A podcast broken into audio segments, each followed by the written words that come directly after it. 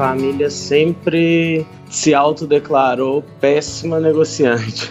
Meu pai, minha mãe, não, eu não sirvo para fazer negócio, eu não sei vender essas coisas e tudo mais. Mas quando eu era pequeno, minha mãe tinha uma produção pequena de pão de queijo que chamava Luiz lá em 1991, se eu não me engano, ela abriu e aí o CNPJ dela foi até o ano 2000 mais ou menos.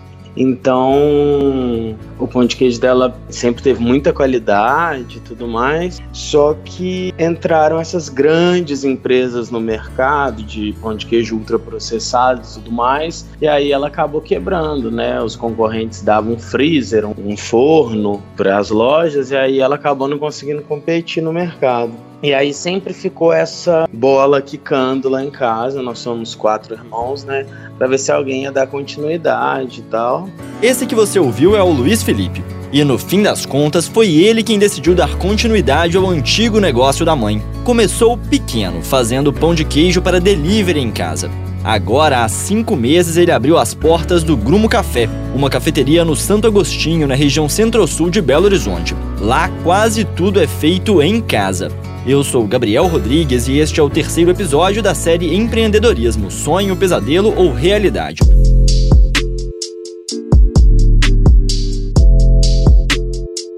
No primeiro episódio, meus colegas Tatiana Lagoa, que está de volta aqui comigo, e Vitor Fornes falaram sobre os sonhos que levam ao empreendedorismo.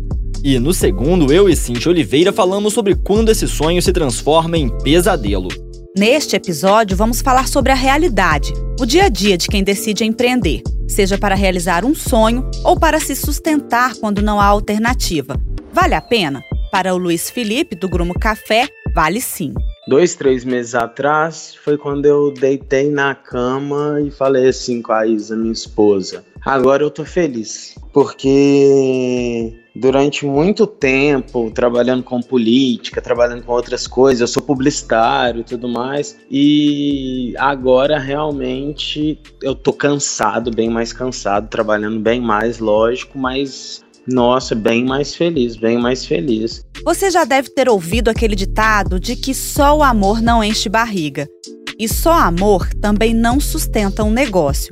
E nem sonhos bastam para isso. Além de ter um propósito claro para motivar o empreendedorismo, é necessário ter muita disposição também. O Luiz Felipe, do Grumo Café, contou pra gente que ele mesmo até ajudou na reforma da loja, trocou fiação com o sogro e fez de tudo um pouco com a mão na massa mesmo para botar o negócio de pé. Pois é, Tati. Para entender melhor a realidade do empreendedorismo, é só pensar na situação dos MEIs, os microempreendedores individuais aqui em Minas.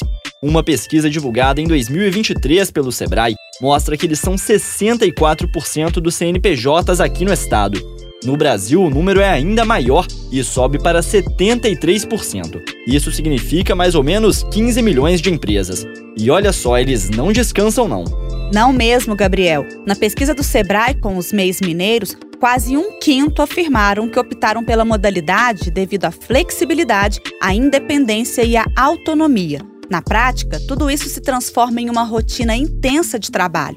A maioria dos MEIs em Minas, 67% deles, trabalha mais de 8 horas por dia e 69% não costumam tirar férias. O trabalho seis dias por semana é rotina para 34% dos entrevistados. É, para quem está acostumado a trabalhar de segunda a sexta com horário para entrar e sair da empresa, pode parecer muito. Mas esse ritmo é considerado normal, especialmente no começo do negócio de um empreendedor. Férias no início da trajetória, por exemplo, Tati, sem chance. Pelo menos é o que avalia a analista do Sebrae Minas, Viviane Soares. Ouça só. Principalmente no começo, não dá, né? Porque ele é o fazedor de tudo, ele ou ela é que está ali como a cara do negócio, né? Mas a partir do momento que ele, enquanto empreendedor e empreendedora, se torna mais maduro, isso vai sendo possível. Porque ele vai conseguir saber que em meses, por exemplo, tem um movimento menor. Então, naquele mês, eu posso me programar para tirar cinco dias, dez dias de férias. Treinar alguém que é esse funcionário que pode trabalhar no negócio por meio período, por exemplo, ou trabalhar só numa quantidade de meses para suprir alguma demanda. Então, é já ir pensando nisso, ter essa estratégia, treinando essa pessoa e adotando ações que ele possa adotar. Mas no início, óbvio que é ele não vai conseguir mesmo. Mas a partir do momento que o negócio começa a amadurecer, o empreendedor também se né, fica mais maduro enquanto empreendedor, empreendedora, isso é possível sim.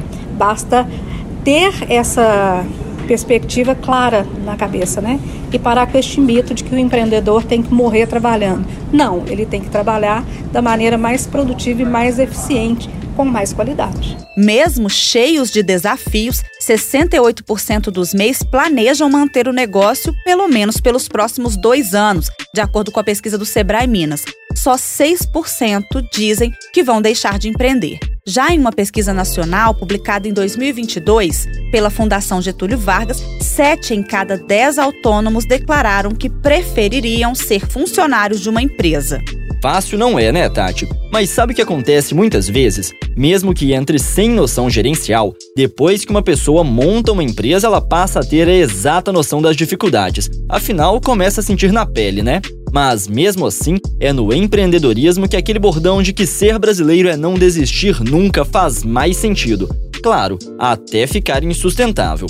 Mas olha que história interessante. A Tereza Cristina Bordoni, de 56 anos, nasceu aqui em BH, trabalhou como educadora em grandes colégios e foi em um contexto improvável em que ela conseguiu se firmar como referência na área. Ela encontrou a grande oportunidade da vida dela a uma distância de quase 2.800 quilômetros da cidade natal. Eu fui conhecer uma cidade no interior onde meu marido nasceu, em Salinópolis, no Pará. Cheguei lá, vi que não tinha escola e pensei, poxa, é a hora de eu colocar em prática tudo aquilo que eu estudei uma vida inteira. Hoje eu tenho 44 anos de magistério, não de idade, de idade um pouco mais. E quando eu montei o colégio, montei com quatro alunos, sendo que dois eram meus filhos e dois eram pessoas que acreditaram na proposta, cada um numa série. Eu tinha 12 professores, quatro alunos no início do ano letivo. No final do primeiro ano letivo, eu tinha 26 alunos no final do segundo para o terceiro ano eu já tinha 200 e poucos. Cheguei ao meu máximo, que é 400 alunos, que eu tenho até hoje.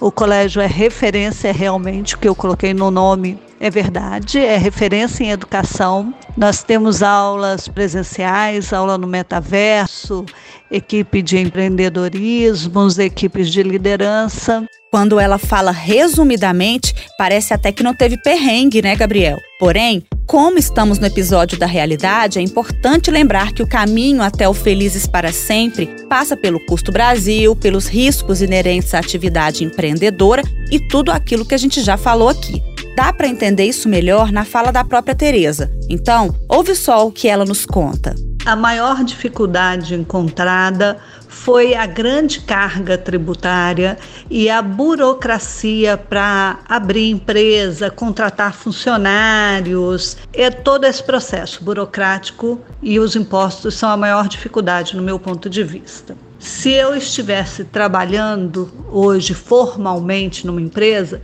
teria outras facilidades, como eu tinha o 14º salários, férias prêmios, bonificações, mas a alegria de ver o negócio prosperando, de ajudar outras pessoas a prosperarem junto e ver realizado um sonho não tem preço. Se o Luiz Felipe, do Grum Café, lá do início do episódio, abriu o negócio para tornar real o sonho da mãe dele, e a Teresa, que nós acabamos de ouvir, praticamente tropeçou na oportunidade, tem também um grupo de pessoas que entra nessa por falta de opção. É menos glamuroso, talvez, mas não menos importante. A Emily Alcides é um caso desses. O que me levou a empreender foi realmente a necessidade financeira mesmo. Eu morava com a minha mãe, mais dois irmãos.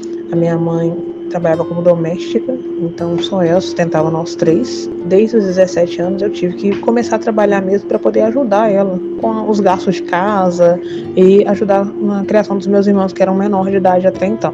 Empreendeu para sobreviver e resiste para viver aquilo que agora virou uma missão de vida para ela. A Emily tem uma loja de convites de casamento no Mercado Novo, no centro de Belo Horizonte Na conversa conosco, ela chegou a usar termos como, abre aspas, empreender não é aquela maravilha que todo mundo pensa, fecha aspas. Mas ela também disse na sequência que não está disposta a desistir. É aquilo, né, meu amigo? Como bem disse o Emicida na música Pantera Negra. Se a barra é pesada, a certeza é voltar. Quadra, razão e frieza, mano. Se a barra é pesada, certeza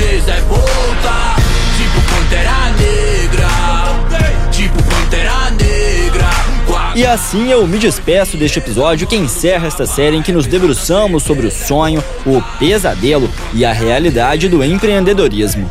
Ficamos por aqui, mas só para lembrar que esse material teve a sonorização de Rodrigo Faria, o Beleza, e apuração e produção de Cintia Oliveira, Gabriel Rodrigues, Vitor Fornes e eu, Tatiana Lagoa. Um novo mar vermelho, uma nova travessia. Pro povo ter reis no espelho, minha caneta cria. Rua, o tem, Supremem mais tecnologia. Simbólico tipo guia na madrugada fria.